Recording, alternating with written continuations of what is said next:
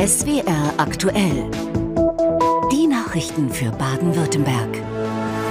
Die Kurznachrichten heute mit Michael Saunders. Schönen guten Abend. Und schön, dass Sie dabei sind. Auch eine Woche nach dem schrecklichen Erdbeben in der Türkei und Syrien geben Einsatzkräfte Tag und Nacht alles.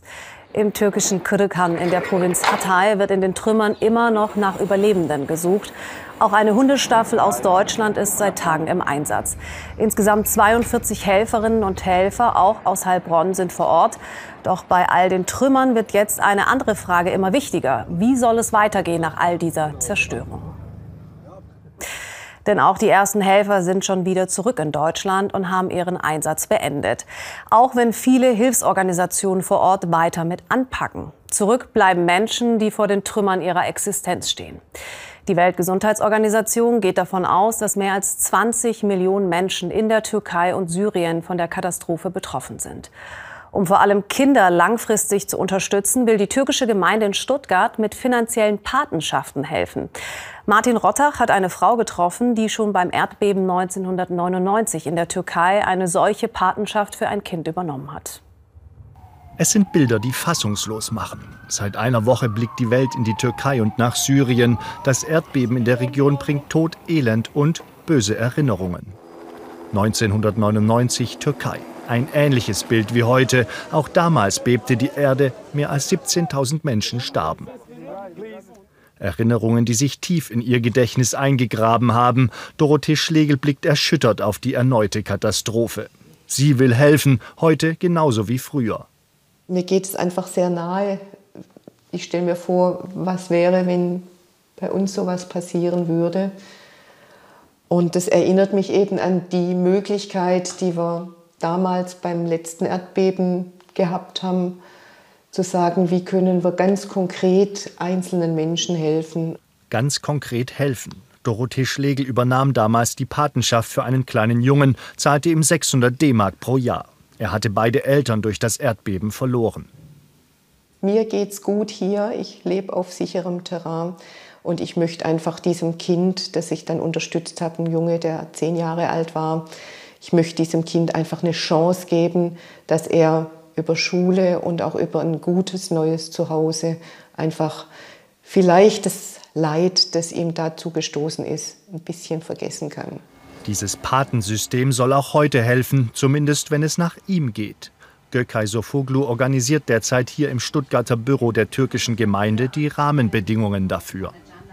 Das äh, hilft äh, indem es eine langfristige äh, Vereinbarung zwischen äh, uns und den Hilfsbedürftigen ist, dass die Menschen langfristig darauf, sich darauf verlassen können, dass eine Hilfe kommt. Sein Ziel, die Patenschaften sollen auch dann helfen, wenn keine Spenden mehr in die Erdbebenregion fließen. Monatliche Zahlungen der Paten geben so langfristig Sicherheit. Wenn die Leute jetzt mich fragen und weil sie was spenden wollen, und ich denn das erzähle, dieses System, es gefällt denen, äh, weil sie damit viel mehr anfangen können, als wenn sie irgendwo hinschicken, wo sie nicht wissen, wo das, ob das Geld ankommt. Sobald es möglich ist, möchte Dorothee Schlegel heute wieder die Patenschaft für ein Kind übernehmen. Es ist für sie auch ein Weg, mit den Erinnerungen und der eigenen Hilflosigkeit beim Anblick der Bilder umzugehen. Nicht nur Naturkatastrophen verursachen Leid und Trauer, auch Krieg hinterlässt seine sichtbaren Spuren. Selbst wenn morgen der Krieg in der Ukraine ein Ende hätte, lauern immer noch tonnenweise Gefahren. Schätzungen zufolge ist ein Drittel der gesamten Landesfläche mit Kampfmitteln kontaminiert. Solche Minen müssen sicher beseitigt werden. Dafür braucht die Ukraine dringend schwere Minenräumgeräte. Die liefert jetzt ein Stockacher Unternehmen und bildet auch schon die ersten Polizisten vor Ort aus. Sabine Steinfurt. Frankfurt. Der Stockacher Firmenchef verfolgt im ukrainischen Fernsehen, wie an seinen Minenräumgeräten endlich das Training losgeht. Wir müssen die äh, Ukrainer an den Maschinen ausbilden, sicherstellen, dass sie die Maschinen gut beherrschen. Und wir werden sie auch weiter begleiten, wenn es darum geht, die, die Arbeiten im Feld dann vor Ort umzusetzen. Die Spezialisten aus Deutschland schulen zunächst Sprengstofftechniker der ukrainischen Polizei am ferngesteuerten Hightech-Gerät. Heute testen wir, was wir zwei Wochen lang gelernt haben. Ich werde den Greifarm anschließen, um ein Projektil anzuheben und es an einen sicheren Ort zu befördern, wo es dann entschärft wird. Gebaut wird das Minenräumgerät in Stockach am Bodensee. Fünf solcher Schwergewichte wurden schon an die Ukraine geliefert.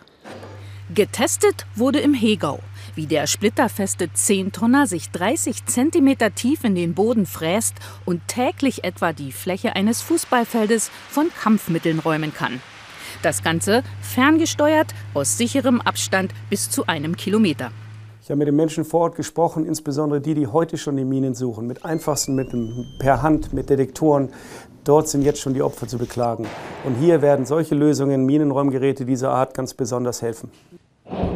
Seit fast einem Jahr tobt der russische Angriffskrieg in der Ukraine. Täglich werden Regionen gezielt beschossen. Laut Schätzungen des staatlichen ukrainischen Notfalldienstes sind mindestens ein Drittel der Landesfläche mit Minen und Kampfmitteln verseucht.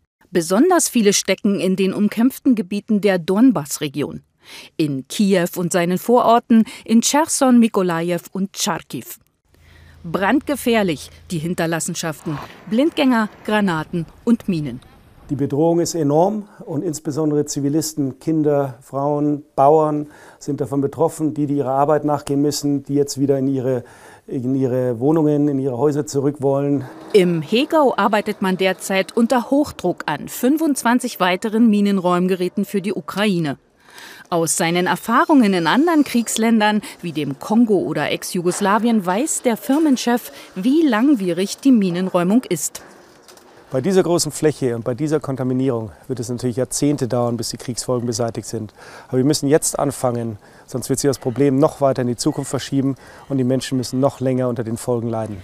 In Stockach geht das nächste Minenräumgerät auf die Reise, damit in der Ukraine schnell und sicher geholfen werden kann. Die Hilfsbereitschaft war und ist immer noch groß hier bei uns im Land. Fast ein Jahr ist es nun her, dass Russland die Ukraine angegriffen und damit Millionen Menschen in die Flucht getrieben hat. Viele Frauen und Kinder sind auch hier im Südwesten angekommen. Und wie einfach es sein kann, zu helfen, das zeigt unser Beispiel aus Karlsruhe. Denn dort ist aus Nachbarschaftshilfe sogar echte Freundschaft geworden. Laura Bisch.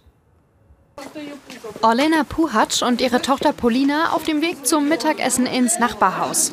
Die Ukrainerinnen haben eine ukrainische rote Betesuppe gekocht. Sie alle sind vor dem Krieg in der Ukraine geflohen. Und zwar zu ihnen, Familie Bernsee aus Karlsruhe. Sie sind nicht nur die helfende Hand der Ukrainerinnen, sie sind mittlerweile Familie. Gemeinsame Mittagessen wie diese, Normalität. Normal auch der Sprachsalat am Tisch, mal Deutsch, mal Ukrainisch. Eine dauerhafte Belastung, das Heimweh und die Trennung von ihren Männern und Kindern in der Heimat. Als wir hierher gekommen sind, war das Schwierigste die Trennung von unseren Allerliebsten. Aber seit wir hier sind, ist es im Vergleich nicht mehr so schwer. Alle helfen uns. Ihr großes Glück, die Bernsees haben ein altes Haus direkt neben ihrem eigenen. Das Problem, es ist eigentlich nicht bewohnbar. Eigentlich. Wir haben uns dann angeschaut, da ist wenigstens ein Dach, noch eine funktionierende Toilette. Und da sind es eine Familie, die bei Minusgraden auf dem Bahnsteig übernachtet. Und haben wir gesagt, temporär, ähm, lass uns das ein probieren. Paar Tage ausruhen. ein paar Tage, besser als nichts. Besser als so. Aus ein paar Tagen wurden Monate. Aus dem Gang nach drüben eine tägliche Routine. Mittlerweile haben freiwillige Helferinnen und Helfer das alte Haus bewohnbar gemacht. Vor allem in der Küche ein gewaltiger Unterschied. Hier war nichts, wir mussten den Boden neu machen. Ähm, es wurde gekocht auf einer E-Herdplatte auf der Fensterbank. Mittlerweile haben wir eine schöne kleine Küche mit noch provisorischer Abluft, aber besser als nichts.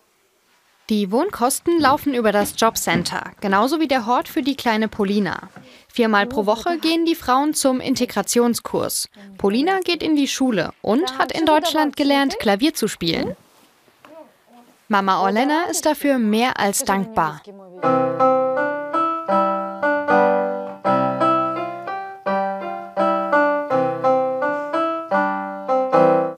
Поразила проста щирість людей. Beeindruckt hat uns vor allem die Herzlichkeit der Menschen. Von morgens bis abends fragen sie uns, wie sie uns helfen können. Das Ausmaß der Hilfsbereitschaft hat uns verwirrt. Wir wussten nicht, dass es so etwas gibt.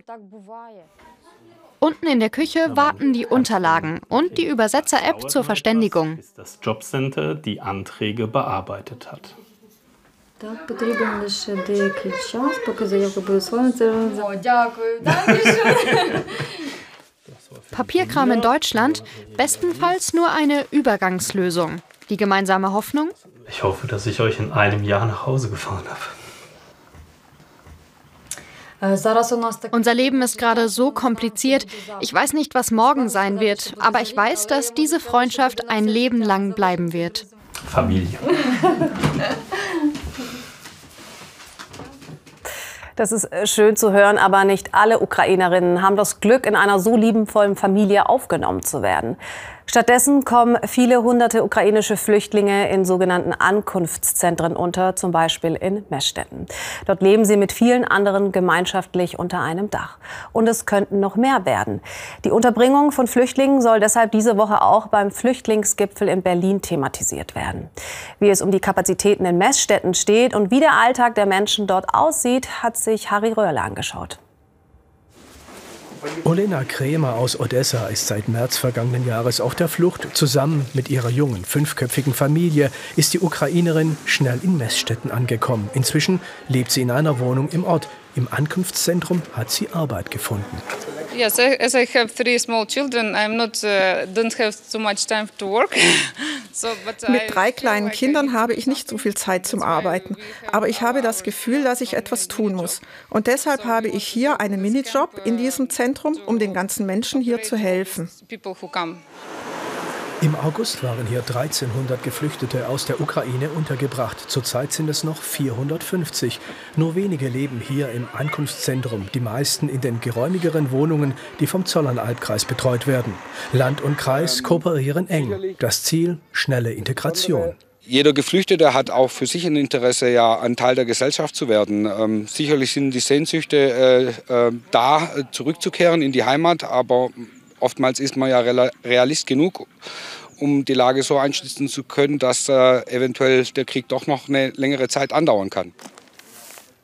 Juri Zolotuchin aus der Nähe von Bachmut arbeitet auch auf dem Areal des Ankunftszentrums. Er hält die Wege sauber und pflegt die Grünanlagen. Der 71-Jährige wird beim Gespräch mit der Dolmetscherin sehr emotional. Gut, ja, ist dann besser. Bachmut, Kramatorsk, Slavisk. Es ist ein großer Krieg im Gange und unser Präsident hat gesagt, wir sollen weggehen. Hier ist es sehr gut. Wir haben eine warme Wohnung und uns fehlt es an nichts. Juri zeigt stolz sein Zimmer. Hier lebt er jetzt schon einige Monate. Ein paar Meter weiter lernen die Geflüchteten die deutsche Sprache, denn niemand weiß, wie lange sie in Baden-Württemberg Schutz suchen müssen. Wir orientieren uns nach Kriegsverlauf, den keiner vorhersagen kann, und schauen dann, äh, wie der Bedarf sich hier eben auch in Messstätten dann entwickelt, wie viele Schutzbedürftige uns erreichen. Und dementsprechend passen wir uns der Lage an. Für Olena Kremer ist heute ein besonderer Tag, denn ihr jüngster Sohn Bogdan wird ein Jahr alt. Das heißt, Elfeinhalb Monate seines Lebens war er auf der Flucht. Mehr Beiträge zum heutigen ARD-Thementag Krieg gegen die Ukraine finden Sie auch online in der Mediathek. Unter anderem die Doku Anklage gegen Putin, die Spur der Kriegsverbrechen in der Ukraine. Niemand geht gerne freiwillig ins Krankenhaus, wenn es nicht sein muss. Aber wenn, dann wollen wir alle die bestmögliche Versorgung mit schneller und kurzer Anreise. Mit der neuen Krankenhausreform könnte das mit dem schnell schwierig werden, denn wenn es nach Bundesgesundheitsminister Lauterbach geht, könnten kleinere Krankenhäuser davon benachteiligt sein und dafür größere entstehen, die sich spezialisieren. Deshalb sieht die baden-württembergische Krankenhausgesellschaft die Reform kritisch. Denn zwei Drittel der Kliniken könnten demnach von Schließung betroffen sein. Andere wiederum könnten aber profitieren, wie Hanna Vogel zeigt. Große Freude auf der Kinderintensivstation im Klinikum Ludwigsburg. Nicht nur über jedes Frühchen, das hier versorgt werden kann, sondern auch über die Krankenhausreform. Denn als Teil eines großen Verbunds sehen die Verantwortlichen das Klinikum gut aufgestellt. Ich denke schon, dass wir zu den Gewinnern gehören können, einfach weil wir schon sehr, sehr viel in Vorleistung gegangen sind und die Medizin, ich wiederhole es, über Landkreisgrenzen hinweg organisiert haben. Nicht jeder macht alles bei uns, sondern wir haben ganz klar gesagt, wer macht was wo bei gleichbleibender Grundversorgung in allen Häusern. Kompetenzen werden also gebündelt, ganz im Sinne der Krankenhausreform. Sie soll für mehr Qualität in der Behandlung sorgen und den Druck von den Krankenhäusern nehmen, möglichst viele Patienten zu behandeln. Aktuell bekommen die Krankenhäuser nämlich pro Patient oder pro Fall Geld. In Zukunft sollen die Krankenhäuser eine Basisfinanzierung bekommen, für das Vorhalten von Betten etwa. Und sie sollen sich mehr spezialisieren.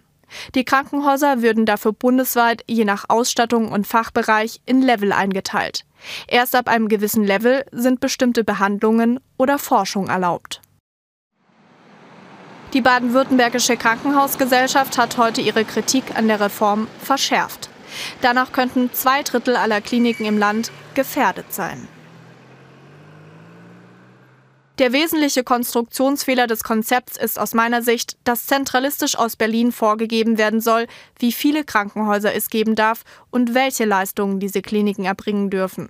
Solch kleinteilige Planung aus der Ferne ist zum Scheitern verurteilt. So müssten zum Beispiel kleinere Kliniken ihre Spezialisierung aufgeben oder wachsen. Das Zollernalb-Klinikum ist hier schon einen Schritt weiter. Es plant gerade einen Neubau und will so effektiver arbeiten. Die Klinikreform zeigt, dass es erwünscht ist, dass kleine Kliniken äh, zusammengelegt werden sollen. Genau das tun wir. Wir führen die beiden Standorte Albstadt und Balingen zusammen zu einem größeren, zu einem Zentralklinikum. Ob das der richtige Weg ist, muss sich noch zeigen. Bund und Länder stehen momentan noch am Anfang zu den Beratungen der Krankenhausreform. Ein Gesetzentwurf soll im Sommer vorliegen. Und jetzt weitere Nachrichten des Tages mit Michael Sauners. Im zweiten Prozess gegen eine 86-Jährige aus Owingen im Bodenseekreis ist das Strafmaß abgemildert worden. Die Angeklagte wurde jetzt wegen Totschlags verurteilt, nicht mehr wegen Mordes. Sie muss nun für achteinhalb Jahre in Haft, zweieinhalb Jahre weniger als beim ersten Urteil 2020. Die Frau soll ihren Mann mit einem Hammer verletzt und dann angezündet haben. Es ist der zweite Prozess zur selben Tat, der dieser 86-jährigen Seniorin aus dem Bodenseekreis gemacht wird. Im Sommer 2020 hat das Landgericht Konstanz sie noch zu elf Jahren wegen Mordes verurteilt. Im Revisionsprozess fiel das Urteil milder aus. Achteinhalb Jahre muss sie jetzt hinter Gitter wegen Totschlags. Sie hat nach Auffassung des Gerichts ihren Ex-Mann zunächst mit einem Fleischhammer angegriffen, ihn später mit Benzin übergossen und lebendig verbrannt. Aus meiner Sicht ist es jetzt als Mensch und äh, wenn ich die Angeklagte auch als Mensch sehe, für mich nicht so entscheidend, ob die jetzt achteinhalb Jahre kriegt oder elf Jahre. Aber mich ärgert natürlich oder ich bedauere, dass keine Verurteilung wegen Mordes erfolgt ist, sondern nur wegen Totschlags. Und das war auch für die Angehörigen, für die Tochter und den Stiefsohn wichtig, dass die Schuld als Mord festgestellt wird und nicht als Totschlag. Die Kinder der Frau hatten diese im Prozess als egozentrisch und boshaft bezeichnet. Die Seniorin hat zwar den Angriff mit dem Fleischerhammer gestanden, allerdings konnte sie sich nicht daran erinnern, ihren Ex-Mann angezündet zu haben. Die Staatsanwaltschaft hat bereits angekündigt, das Urteil nicht noch einmal anfechten zu wollen. Hacker haben in Karlsruhe die Server von sieben Schulen angegriffen und verlangen Lösegeld in der Kryptowährung Bitcoin, umgerechnet etwa 41.000 Euro pro Schule. Wie die Stadt heute mitteilte, hatten die Unbekannten bei der Attacke am Wochenende Daten verschlüsselt und Schadsoftware eingeschleust. Wie es hieß, wurde Anzeige gegen Unbekannt erstattet. Durch den Cyberangriff ist vor allem der Verwaltungsbetrieb an den Schulen eingeschränkt. In Teilen der Stadt Walldorf im Rhein-Neckar-Kreis gilt auch in diesem Jahr wieder zeitweise ein Ausgangsverbot für Katzen. Das hat das zuständige Landratsamt für die Zeit von April bis Ende August festgelegt, um die bedrohte Vogelart Haubenlerche zu schützen. Ausgenommen sind Katzen, die mit einem sogenannten GPS-Tracker ausgestattet sind. Auch für angeleinte Katzen gilt die Regelung nicht. Bei Verstößen drohen Bußgelder. Mit dem traditionellen Festumzug durch die Stadt hat der Pferdemarkt in Geildorf heute seinen Höhepunkt erreicht. Ein weiterer Programmpunkt war am Vormittag die Kutschenprämierung. Die Minustemperaturen am Morgen konnten Besuchern und Teilnehmern nichts anhaben. 44 Kutschen stellten sich dem Preis gerecht. Der Sieg ging an eine Pferdezüchterfamilie aus Frankenhardt. Erstmals seit der Pandemie wurde der Krämermarkt in der Innenstadt wieder zum großen Treffpunkt vieler Menschen aus der Umgebung. Höhepunkt des 85. Geildorfer Pferdemarktes war am Nachmittag der große Festumzug, bei dem auch die prämierten Pferdekutschen vom Morgen dabei waren. Eigentlich ist morgen erst Valentinstag. Diese Frauen hier haben aber bereits gestern symbolisch ihre Herzchen verteilt, nämlich an den Initiator der Querdenkenbewegung Michael Ballweg. Sie und weitere über 1000 Anhänger haben für seine Freilassung protestiert. Ballweg sitzt mutmaßlich wegen Betrugs in Untersuchungshaft. Seine Anwälte hingegen sprechen von Fehlern bei der Ermittlung. Vielleicht gibt es eine Wendung. Dem SWR liegen nun exklusive Ermittlungsunterlagen vor, die neue Einblicke in den Fall geben. Kai Laufen und Erik Beres. Gestern in Stuttgart-Stammheim. Wieder einmal demonstrieren Anhänger von Michael Ballweg vor dem Gefängnis. Hier kam er vor acht Monaten in Untersuchungshaft. Der Vorwurf Betrug. Ballweg soll Geld für die Aktivitäten von Querdenken eingesammelt, aber dann auch für sich selbst verwendet haben. Dem SWR liegen exklusive Ermittlungsunterlagen vor. Sie zeigen detailliert, auf welche Indizien die Staatsanwaltschaft ihre Vorwürfe stützt. Rückblick. Ab Mai 2020 war Ballweg öffentlich um Geld. Laut Staatsanwaltschaft ausdrücklich für Demos und andere Aktivitäten, nicht für private Zwecke. Insgesamt sollen fast 1,3 Millionen Euro zusammengekommen sein. Nach einer Durchsuchung hier in seinem Privathaus stellten die Ermittler zahlreiche auffällige Geldbewegungen fest, zum Beispiel Zahlungen von mehr als 100.000 Euro auf Ballwegs Familienstiftung. Doch fühlen sich seine Geldgeber überhaupt betrogen? In Karlsruhe treffen wir Erika Tobias. Auch sie hat gespendet. Er hätte sich davon ein Auto kaufen können, er hätte sich ein Haus kaufen können oder eine Yacht, also das wäre oder es weiter verschenken können, also das wäre mir wirklich egal gewesen und ist mir auch egal. So schreibt es Erika Tobias auch in einen Fragebogen, mit dem die Stuttgarter Ermittler Spender systematisch befragen. Solche Schreiben gingen an rund 1000 Spender. Ergebnis, zwei Drittel von ihnen wollten Michael Ballweg auch privat unterstützen. Im November änderte das Oberlandesgericht Stuttgart den Haftbefehl um.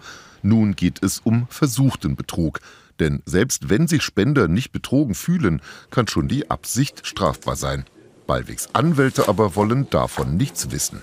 Keiner dieser Schenkungen war an Bedingungen geknüpft, keiner an Auflagen. Ähm, er durfte machen, was er wollte mit dem Geld, obwohl er deutlich gesagt hat, ich verwende es nicht für private Zwecke, ich verwende es für die Interessen meiner Bewegung, der Querdenkerbewegung. Michael Ballweg könne genau darlegen, dass er keine Gelder zweckentfremdet habe. Deshalb müsse dieser sofort aus der U-Haft entlassen werden, so Anwalt Löffler. Doch Ballweg bleibt weiter im Gefängnis wegen Fluchtgefahr. Nach Costa Rica, so geht es aus den Ermittlungsunterlagen hervor, soll schon ein Überseekontainer mit Ballwegs Hausstand unterwegs gewesen sein. Die Stuttgarter Staatsanwaltschaft will sich zu dem laufenden Ermittlungsverfahren nicht äußern. Ballwegs Anwälte haben inzwischen Verfassungsbeschwerde eingelegt gegen dessen U-Haft und die ihrer Ansicht nach schleppenden Ermittlungen. Oft bekommen Gegenstände erst eine Bedeutung, wenn sie entsorgt werden sollen. So ungefähr ist das auch mit diesem Gebäude in Mannheim aus den 70er Jahren. Ein Büroturm, schön gelegen mit Blick auf den Neckar. Doch seit Jahren steht er leer. Der Abriss ist schon längst beschlossene Sache, aber es gibt Widerstand. Susanne Bessler und Lene Rügermeier. Schön ist er nicht. Seit Jahren steht er leer. Der Büroturm des Mannheimer Collini Centers. Aus dem benachbarten Collini Wohnturm hat man einen guten Blick auf das graue Monstrum, doch einige Bewohner wollen ihn gar nicht weghaben. Der ist von außen ja, in die Jahre gekommen, aber die Struktur, das eigentliche Gebäude ist ja tiptop in Schuss. Man müsste es halt einfach professionell entkernen, professionell sanieren. Dafür gibt es Spezialisten. In der heutigen Zeit, gerade mit dem Klimawandel, äh, sollte man sich überlegen, was eigentlich vernünftig ist. Links der Wohnturm, rechts der Büroturm. Ein weithin sichtbares Ensemble am Neckarufer. Doch vor vier Jahren verkaufte die Stadt den Büroturm an die Deutsche Wohnwerte GmbH. Die will abreißen und neu bauen. Genau das passiert allerdings viel zu oft, so die Botschaft der Ausstellung Gefährdete Arten in Stuttgart. Hier ist das Collini Center ein Beispiel dafür, wie man es eben nicht machen sollte. Eine junge Architektin hat in ihrer Masterarbeit sogar ein Umbaukonzept für den Mannheimer Büroklotz entwickelt. Der Wohnturm kann nicht ohne den Büroturm. Das steht ja äh, jetzt schon seit einigen Jahren in Mannheim und gehört ja irgendwo auch zum Stadtbild dazu und setzt Akzente, die meiner Meinung nach auch eben ein Stadtbild prägen. Die Entsorgung kostet einfach bei uns zu wenig. Und deswegen kann halt auch sehr bedenkenlos abgerissen werden. Und im Prinzip wird eigentlich der Abbruch der zukünftigen Generation aufgebürdet, weil die muss sich schlussendlich um den Abbruchmüll kümmern. Dabei sollte das Collini Center anno 1975 ein Bauwerk für die Stadt der Zukunft sein, modern und zentrumsnah. Auch deshalb war die Stadt Mannheim bei ihrer Ausschreibung offen für ein Konzept, das das Gebäude erhält. Den Zuschlag bekam trotzdem die Deutsche Wohnwerte mit Abriss. Das prämierte Konzept, dem eingehende Untersuchungen auch auf einen Erhalt der Gebäude vorausgingen, sah schließlich den Abriss und eine städtebauliche Neuordnung vor. Zu diesem Schluss sind alle teilnehmenden Investoren gekommen.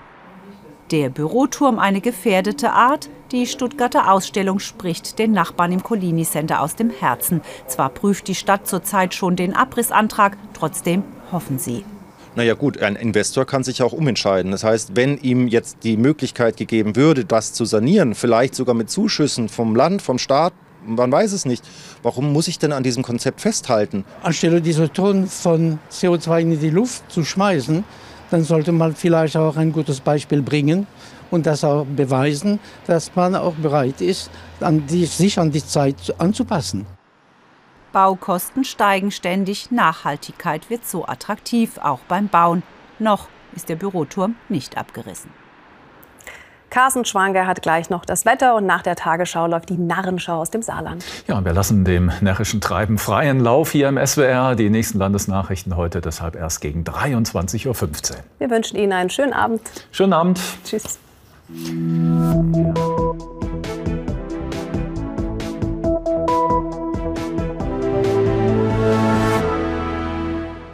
Das Wetter wird Ihnen präsentiert von Lotto Baden-Württemberg.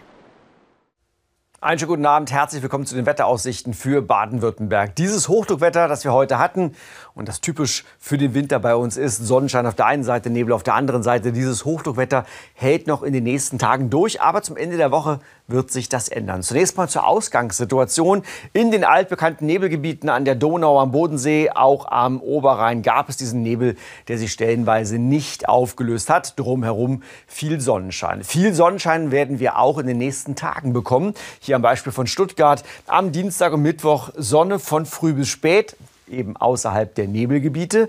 Am Donnerstag können schon erste Schleierwolken aufziehen und der Freitag wird dann schon ziemlich bewölkt, bringt auch Regen. Dann verschwindet das hoch und es stellt sich eine Tiefdrucktätigkeit ein. Es wird dann auch wieder windiger.